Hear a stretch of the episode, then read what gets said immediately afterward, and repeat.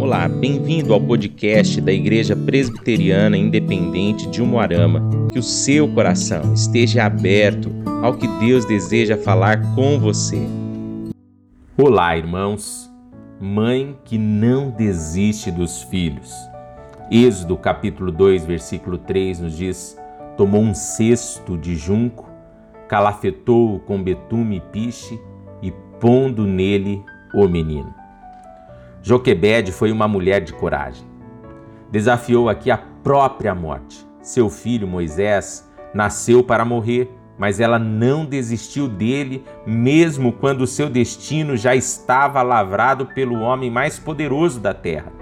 A ordem de Faraó era matar toda a criança do sexo masculino ou jogá-lo aos crocodilos no rio Nilo.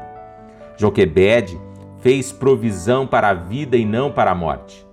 Preparou um cesto bem calafetado e colocou seu filho nas águas do Nilo. Para ela, o Nilo não era a sepultura do filho, mas o caminho da sua libertação. Deus honrou a fé de Joquebede e o seu filho foi parar na mão da filha do faraó. Moisés não nasceu para morrer nas mãos dos egípcios, mas para libertar o seu povo da escravidão egípcia.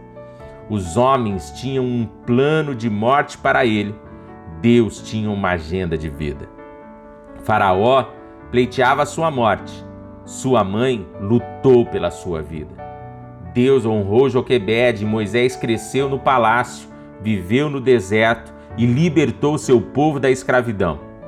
Mãe, não desista de seus filhos, aqueles que hoje podem ser o motivo das suas lágrimas amanhã poderão ser a razão da sua alegria.